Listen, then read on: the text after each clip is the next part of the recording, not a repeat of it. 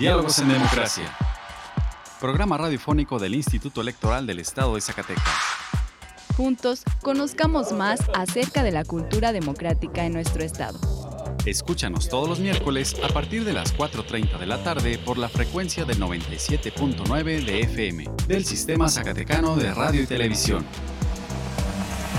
Diálogos en Democracia. Esto es Diálogos en Democracia. La pluralidad como lenguaje único donde todas las voces sean escuchadas. Diálogos en Democracia. Programa radiofónico del Instituto Electoral del Estado de Zacatecas. Un acercamiento a la diversidad de ideas y pensamientos. Comenzamos. Diálogos en Democracia.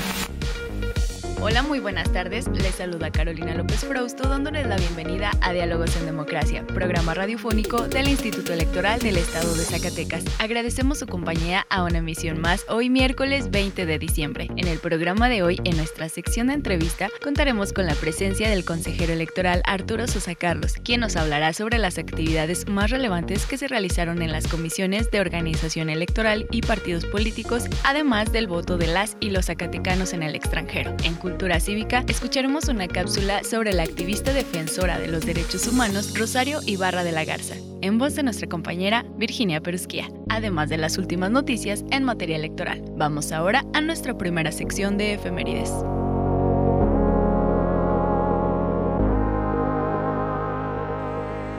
Pluralidad, donde todas las voces son escuchadas.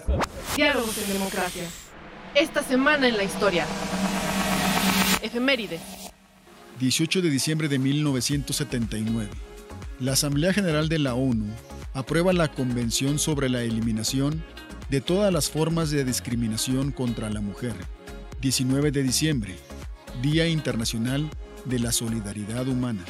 20 de diciembre de 1993. La Asamblea General de la ONU omitió la declaración sobre la eliminación de la violencia contra la mujer, la cual reconocía la urgente necesidad de una aplicación universal a la mujer de los derechos y principios relativos a la igualdad, seguridad, libertad, integridad y dignidad de todos los seres humanos. 21 de diciembre de 1965. Se adopta la Convención Internacional para la Eliminación de todas las formas de discriminación racial. 22 de diciembre de 1860. Las fuerzas conservadoras, al mando de Miguel Miramón, fueron derrotadas en Calpulapán, Estado de México, por las tropas liberales de Jesús González Ortega. El resultado de esa batalla marcó el fin de la Guerra de Reforma. 23 de diciembre de 1993. Muere Gertrude Duby Blom, trabajadora social, fotógrafa y etnógrafa suiza que se instaló en México a partir de 1940. Documentó y fotografió la participación femenina en el zapatismo durante la Revolución Mexicana, así como la vida indígena en la selva lacandona, Chiapas. 24 de diciembre de 2018, un helicóptero se estrella en una colina del municipio de Coronango, Puebla. Adentro iba la primera gobernadora de Puebla, Marta Erika Alonso, junto con su esposo, el exgobernador Rafael Moreno Valle. La libertad de elegir y decidir es solo nuestra. Diálogos en democracia. Diálogos en democracia. Conversando con personalidades del ámbito político electoral. Entrevista. Hoy se encuentra con nosotros el consejero electoral Arturo Sosa Carlos, presidente de la Comisión de Organización Electoral y Partidos Políticos, además de la Comisión del Voto de las y los zacatecanos residentes en el extranjero. Consejero, muy buenas tardes. Gracias por estar con nosotros en Diálogos en Democracia. No, gracias. Al contrario, el placer es mío comunicarnos con el público zacatecano, con la sociedad de nuestra linda entidad. Ya estamos por concluir este año 2023 y usted presidió las comisiones que acabo de mencionar. ¿Podría comentarnos cuáles fueron las actividades a muy grandes rasgos? Yo sé que en organización pues hay infinidad de actividades todo el año, aunque no sea proceso electoral y pues un sinfín de actividades, ¿no? ¿Podría comentarnos cuáles fueron las actividades que se realizaron? Pues, a mí me gustaría, si me lo permite, comenzar por la del voto de los y las zacatecanas claro en el extranjero. En virtud de que, eh, aunque no estamos en año electoral, como usted lo mencionó, sí es necesaria en esta comisión en particular, seguir haciendo la difusión para que los zacatecanos y zacatecanas que se encuentran en el exterior, nuestra diáspora, tengan la posibilidad de adquirir su credencial para votar y por supuesto estar en posibilidades de sufragar por el presidente de la República en el siguiente año, por los senadores y por supuesto tengan una alta participación para que se involucren cada vez más en los asuntos políticos de nuestra entidad. Ya lo hacen en el económico siendo muy valiosa es más, yo diría que fundamental su participación porque afortunadamente no nos han abandonado, tienen mucha identidad con su territorio, con la tierra en que las vio nacer, con sus familias, con sus comunidades y por supuesto que si mandan dólares también tienen por supuesto el derecho humano a decidir lo que en su tierra natal ocurra en lo político y en lo social. Sí, precisar que se tuvieron varias actividades una importante, creo que la fundamental, la firma del convenio con la CESAM y la Secretaría del Zacatecano Migrante y que sirvió de marco a un foro de consulta y diálogo con organizaciones eh, de zacatecanos y zacatecanas en el extranjero. Clubes importantes porque permiten conjuntar los esfuerzos y sobre todo seguir viva la identidad con nuestra tierra, con Zacatecas. Pero además, fíjese que tuvimos también la asistencia y al Congreso del Estado para los reconocimientos a los zacatecanos y zacatecanas destacadas del otro lado de la frontera. No olvidemos que la mayoría de nuestros eh, conciudadanos que han emigrado lo hacen a Estados Unidos, un 97-98%. Además, damos a conocer cada vez eh, que eh, ocurre una actualización de la credencialización en la propia comisión que presido y han sido importantes los avances en ese sentido. No quiero dejar de mencionar también que un servidor eh, junto con otras dos consejeras acudimos al Estado de México a la elección donde por primera vez se dieron eh, la modalidad del voto en sus tres dimensiones por internet por correo y muy importante presencial con cuatro sedes eh, hasta donde recuerdo en este momento Chicago, Atlanta, Los Ángeles y Dallas y posteriormente habrán de incrementarse para la elección presidencial del próximo año en que se esperan hasta 18 sedes presenciales para que con ello los y las zacatecanas y también de otras latitudes de nuestro país puedan acudir a sufragar por presidente de la República, en algunos casos por su gobernador y en, algún, en todos los casos por senadores de la República.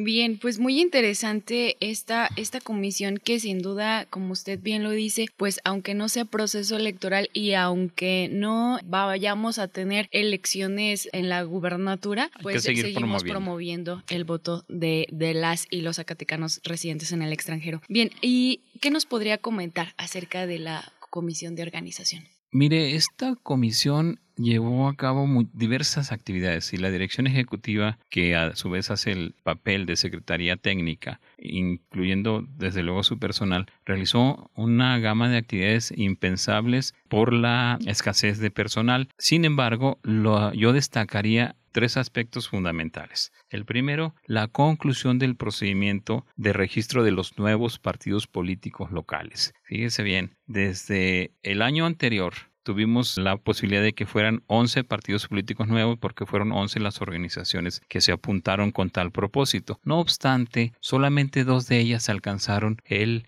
carácter de partido político local y son el Movimiento Alternativa de Zacatecas y Revolución Popular Zacatecas. Esto es muy importante en virtud de que alcanzaron un proceso muy complicado y tuvieron sus asambleas estatales, previamente sus asambleas distritales o municipales en el caso, cada uno optó por una distinta y sin embargo hoy podemos ofrecerles a los zacatecanos y zacatecanas la posibilidad de dos opciones más donde encuentren su expresión política y probablemente la solución a los problemas que tenemos en la entidad. Son opciones que ponemos a consideración y que ya hemos mencionado. Otro proceso largo y, muy complicado en razón de la situación financiera fue el de la integración de los consejos distritales y municipales que nos acompañarán en la elección del 2024. A saber, son 18 eh, las comisiones distritales y los consejos distritales, perdón, y 58 eh, consejos municipales, es decir, 76 consejos en total, donde los integrantes son cuatro titulares, cuatro suplentes como consejeros o consejeras, un presidente o presidenta, un secretario o secretaria ejecutivo, es decir, seis personas por lo menos eh, que ocuparemos para que reciban la elección, las urnas ya cuando sean contabilizadas y lleguen los paquetes electorales a cada una de estas demarcaciones, 76 en total, y esto tiene que ver primero con el procedimiento que aprobamos en comisión. Luego con eh, la recepción de solicitudes que integraron también la documentación la validación y calificación de esta documentación, entre las que eh, lo más importante es evaluar el currículum de cada persona que se acerque con nosotros para considerarlo apto o no apto, es decir, que no tenga impedimentos de ley y que cumpla con el perfil mínimo que fue de educación media terminada, además de realizar las entrevistas. Fueron casi 1.200 entrevistas que los integrantes del Consejo General y de la Junta Ejecutiva de nuestro instituto realizaron en cerca de tres semanas. La mayoría de ellos fue virtual, pero debo mencionar que Zacatecas y Guadalupe, nuestro eje metropolitano en que se integran cinco consejos distritales y dos municipales, además de los aledaños, seis o siete consejos aledaños, fueron recibidos aquí en Zacatecas para que pudieran eh, expresarnos su inquietud, sus posibilidades de ser consejeros o consejeras y desde luego la disposición para acompañarnos en esta fiesta cívica que será la elección del 2024. Hicimos luego la evaluación completa de los perfiles y tenemos ya una propuesta de designación de los consejeros y consejeras que, lo repito, nos acompañarán. Bien, concluiría yo además con otra actividad importante que es la revisión del estatus de los partidos políticos en Zacatecas. llámense nacionales, tenemos siete nacionales, o llámense locales, tenemos cinco partidos políticos locales y que tiene que ver con sus estructuras. Es decir, que tengan por lo menos eh, el 50% más uno de estructuras municipales y con sus documentos básicos, es decir, sus estatutos, su plataforma electoral y su declaración de principios, además de sus órganos directivos. Y aquí puntualizo esto porque la eh, integración de sus órganos directivos, llámense convención, consejo como ellos determinen en su facultad de autodeterminación, debe observarse sin excusas ni pretextos y por determinación constitucional la paridad horizontal y vertical, es decir, que por lo menos haya 50% de mujeres en estos órganos directivos y el restante 50% pueden ser de varones o inclusive no está prohibido, al contrario es una medida afirmativa, sean menos los hombres y más las mujeres para ir cerrando esta brecha histórica que tenemos con las mujeres. Bien, pues ustedes consejeros eh, han estado pues prácticamente en todas las comisiones que eh, se llevan a cabo en el instituto, pero en esta comisión, en estas comisiones en particular, ¿cuál evento o cuál de todas estas actividades para usted en lo particular, en lo personal, le causó más relevancia y por qué? Yo creo que es eh, concretamente en la integración de los consejos. ¿Por qué? Porque son los ojos ciudadanos que necesitamos para que vean que en el instituto y en sus procesos electorales que organiza, concretamente la elección de los 58 ayuntamientos y las 18 diputaciones de mayoría relativa y 12 de representación proporcional, se observan íntegramente las normas legales y constitucionales y son los ciudadanos porque eso es un perfil indispensable, los que vienen a acompañarnos en este proceso. ¿Cómo lo hacen? Precisamente a través de ser consejeros o consejeras, presidentes o, presidentas, secretarios o secretaria, y que vean de vivo testimonio que eh, las, los paquetes electorales salen a, a, las casillas y que regresan, van como boletas y regresan como votos emitidos. Y lo más esencial de la función electoral es respetar la voluntad popular tenemos el mandato constitucional de que las elecciones deben ser libres, periódicas y auténticas cómo lo testimoniamos a través precisamente del acompañamiento de estos consejos y por supuesto y también ya hacer un llamado a que cuando les toque, ojalá lo hagan así, ser funcionarios de casilla, acudan a la convocatoria porque son los vecinos los que cuentan nuestros votos y son ellos los que le dan legitimidad a este proceso electoral que el siguiente año, siendo de manera concurrente, habrá de elegir a su presidente de la República, a sus senadores, a sus diputados federales y en particular aquí en Zacatecas, al Congreso del Estado y a a los 58 ayuntamientos con sus presidentes, síndicos y regidores, obviamente con el par de las féminas participando. Es, es, algo un poco comparativo como la confianza que los ciudadanos les damos a las personas que se encuentran en la mesa de en las mesas directivas de casilla, igual en los consejos, ¿no? Pueden ser nuestros vecinos, pueden ser amigos o conocidos. De hecho, uno de los requisitos es que sean vecinos ahí del municipio o del distrito que corresponda. No es indispensable, pero lo más conveniente aquí ah, es que sea así, que no sean ministros de culto religioso, que no sean afiliados a un partido o que hayan sido candidatos o representantes de un partido en los últimos cuatro años previos a la elección. Son nada más los independientes. Hay uno muy importante que no estén contemplados en asuntos de violencia política o de violencia de cualquier tipo contra las mujeres. Sin embargo, en esta modalidad, aunque la cuidamos mucho, tenemos la necesidad de que quienes estén involucrados en estos asuntos que no son para nada gratos, sí tengan una sentencia condenatoria para que puedan ser excluidos de este proceso. Fíjese, eh, inclusive ya se ha dado la posibilidad de que, está dada la posibilidad de que se vote desde la prisión. Eh, entonces, mientras no estén sentenciados los, y esa sentencia, perdón, los y las que tengan este inconveniente legal, pueden ejercer su derecho humano al sufragio para elegir. Entonces, es muy importante que nuestros consejos se integren efectivamente por ojos nuevos, por ojos frescos que contengan además la calidad indispensable de ser ciudadanos neutrales. La mayor de las fortalezas de un órgano electoral es precisamente su autonomía y su independencia, su objetividad, su imparcialidad y por supuesto su profesionalismo. Apostamos a eso. Y es lo que le da certeza y, confiabilidad ¿no? al, instituto, a la ciudadanía, de, poder acercarse a sus consejos, de poder acercarse el día de la jornada electoral a, a, las casillas, a votar eh, con sus vecinos. Y bueno, pues ya estamos oficialmente en el proceso electoral a partir del 20 de noviembre. ¿Algún mensaje para que la ciudadanía, bueno, ya eh, estuvo este proceso de los consejos, pero también emitimos convocatorias para las candidaturas independientes, para observadoras y observadores? ¿Algún mensaje que usted le quiera emitir a la ciudadanía zacatecana para que se involucre, para que se informe y para que participe en este proceso electoral?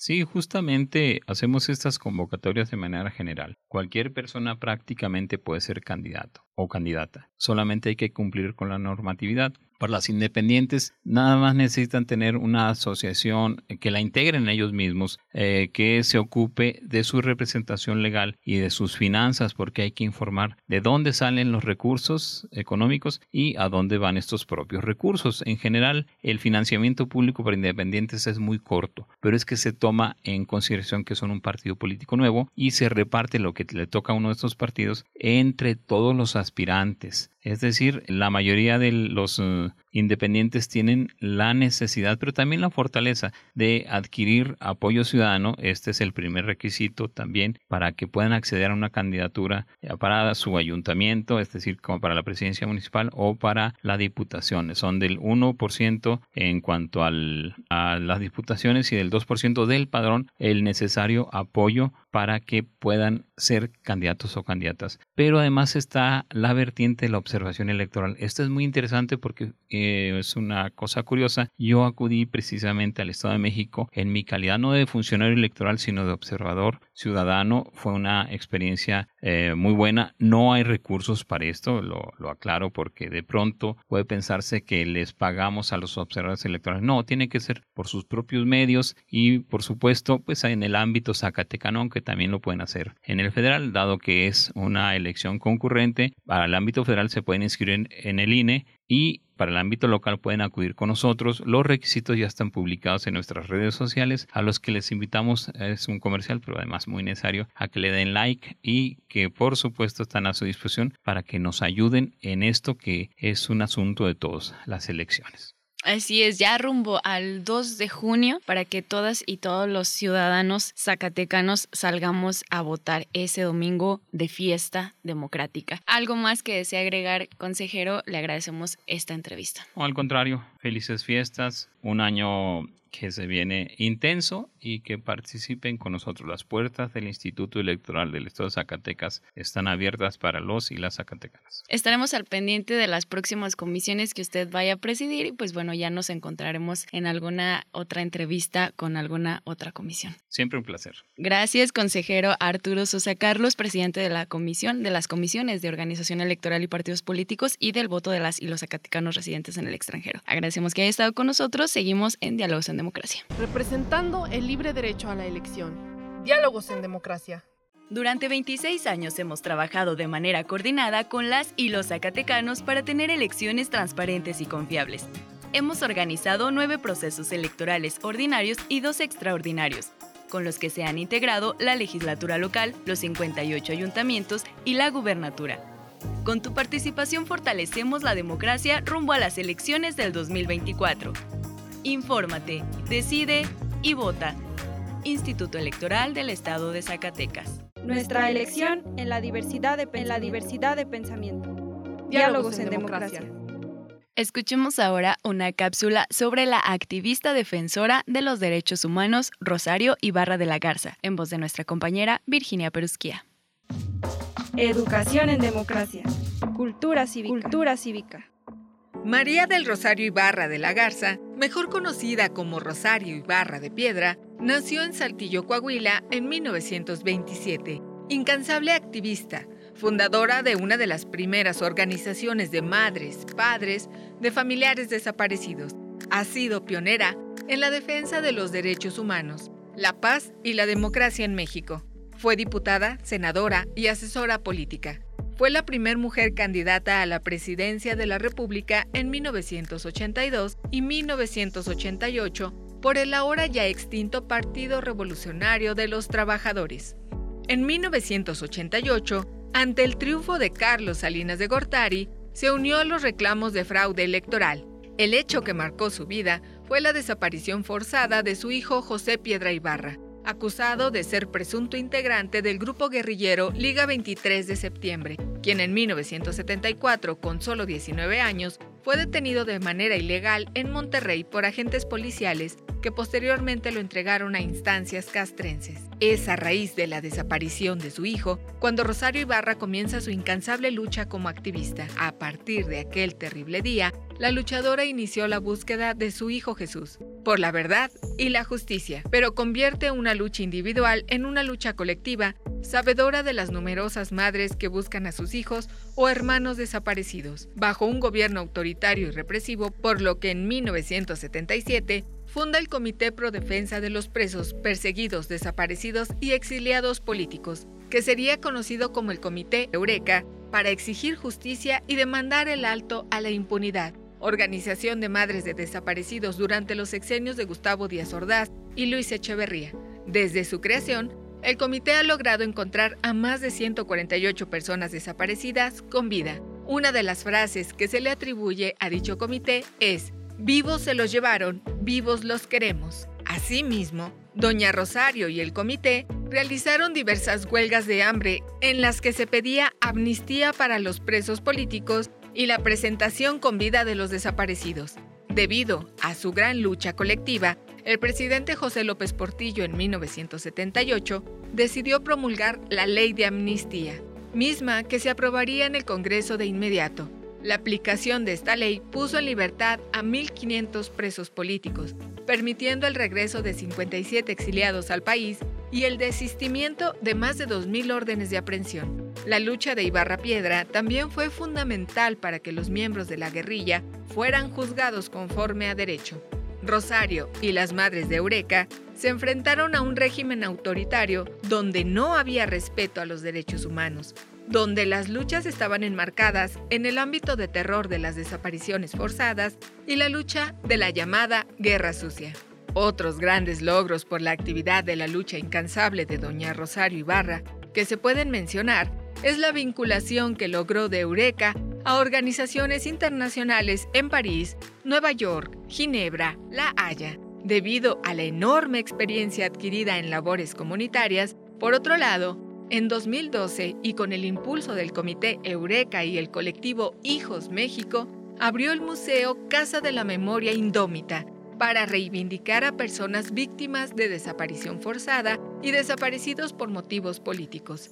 Asimismo, Ibarra de Piedra es promotora incansable de las reformas constitucionales y legales a favor de los derechos humanos y en contra de la tortura y desaparición forzada. Debido a esta gran labor, ha sido candidata al Premio Nobel de la Paz en 1986, 1987, 1989 y 2006. También, como un reconocimiento, se realizó un documental sobre su experiencia de lucha en el ámbito de los derechos humanos en México. En 2019, se le concedió la medalla al mérito cívico Eduardo Neri, legisladores de 1913. El 23 de octubre del 2019, A 44 años de la desaparición de su hijo y cuando doña Rosario Ibarra tenía 92 años, el Pleno del Senado de la República aprobó otorgarle la Medalla de Honor Belisario Domínguez como un justo reconocimiento por su ardua labor como activista y defensora de los derechos humanos, por más de cuatro décadas en favor de presos, desaparecidos y exiliados políticos. El Senado de la República reconoció en ella toda una vida dedicada a luchar por dar voz a los que no la tienen y exigir justicia por los que ya no pueden hacerlo. Pero todo eso no vale tanto como la vida de su hijo, quien desapareció y jamás volvió a saber de él.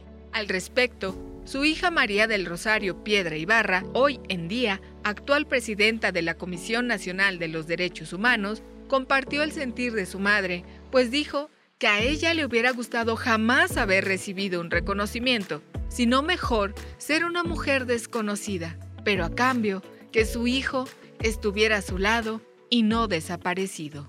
Pluralidad, donde todas las voces son escuchadas.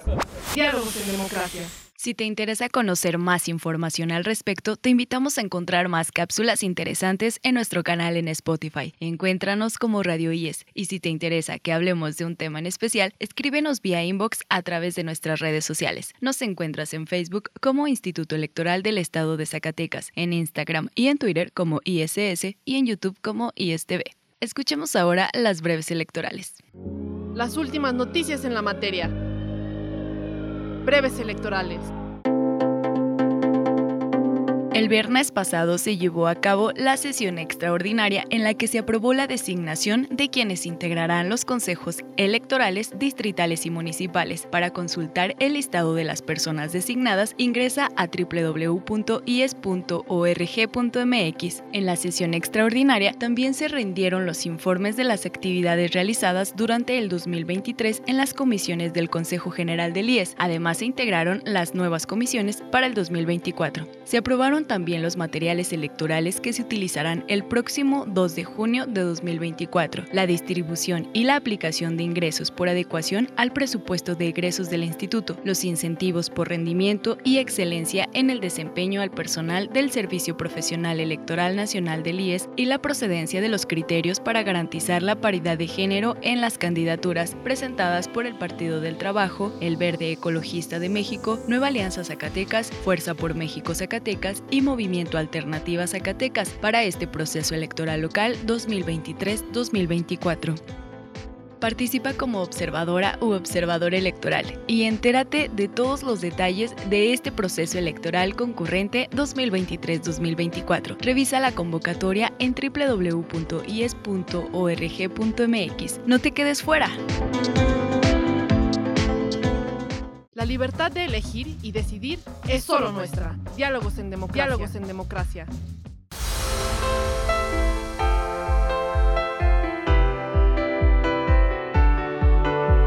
Estimados radioescuchas, hemos llegado al final de esta emisión. Agradecemos su compañía en esta tarde y esperamos nos vuelvan a escuchar el próximo miércoles en punto de las 4.30 de la tarde. Agradecemos a Radio Zacatecas el apoyo para la difusión de este programa. También agradecemos el apoyo y el acompañamiento de Antonio Castro, Horacio Rodríguez y Virginia Perusquía. Se despide de ustedes Carolina López Frausto. Que tengan una excelente tarde.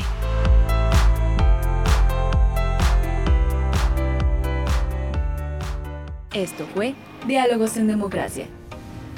Un espacio del Instituto Electoral del Estado de Zacatecas para la promoción del diálogo y la cultura democrática.